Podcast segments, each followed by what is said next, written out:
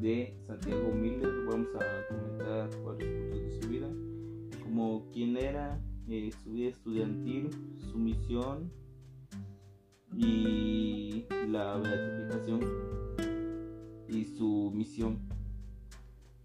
Eh, primero vamos a comentar un poco de su vida, que dice que nació en Wisconsin en 1944, de una familia de campesinos, granjeros en el estado de Wisconsin. Sus estudios de primaria lo hizo en una escuela de un salón multigrado. Estudió la secundaria en un colegio lasallista donde descubrió su vocación. Tuvo dos hermanos y dos hermanas. El niño llevó una vida campesina. Estaba encargado de las gallinas y daban todo lo que podía.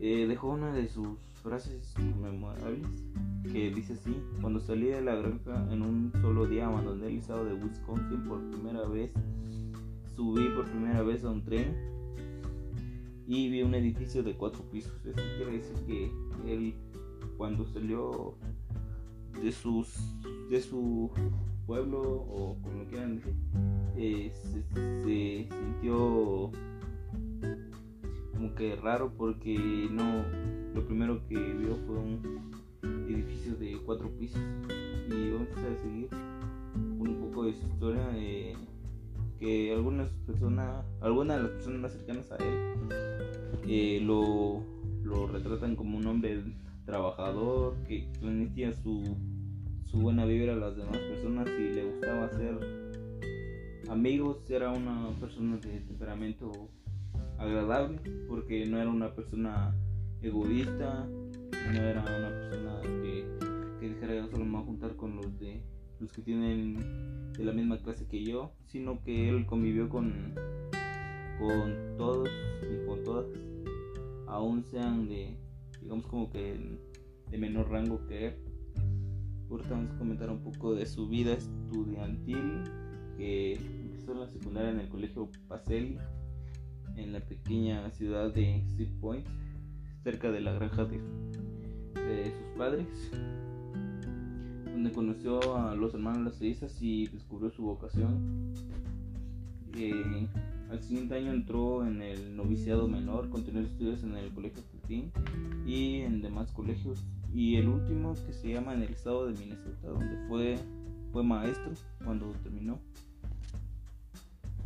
El hermano Santiago Miller tuvo, tuvo una misión en dos países y su misión era, era llevar la educación a los que carecen de la oportunidad y por lo tanto era, era una opción de ponerse en peligro por llevar, la, por llevar educación y evangelio a las personas que, que, no, que no conocían, que a él le gustaba, como era una persona muy generosa, quería que todos estudiaran y tuvieran las mismas oportunidades que, que las personas como él.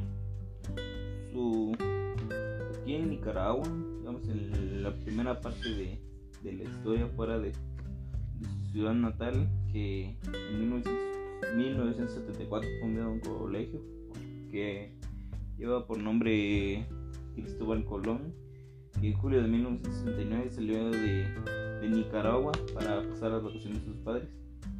Y como la revolución sandinista ya estaba en apogeo, la no le dejó regresar a Nicaragua, entonces se le asignó un nuevo colegio que se lleva por nombre Cretín.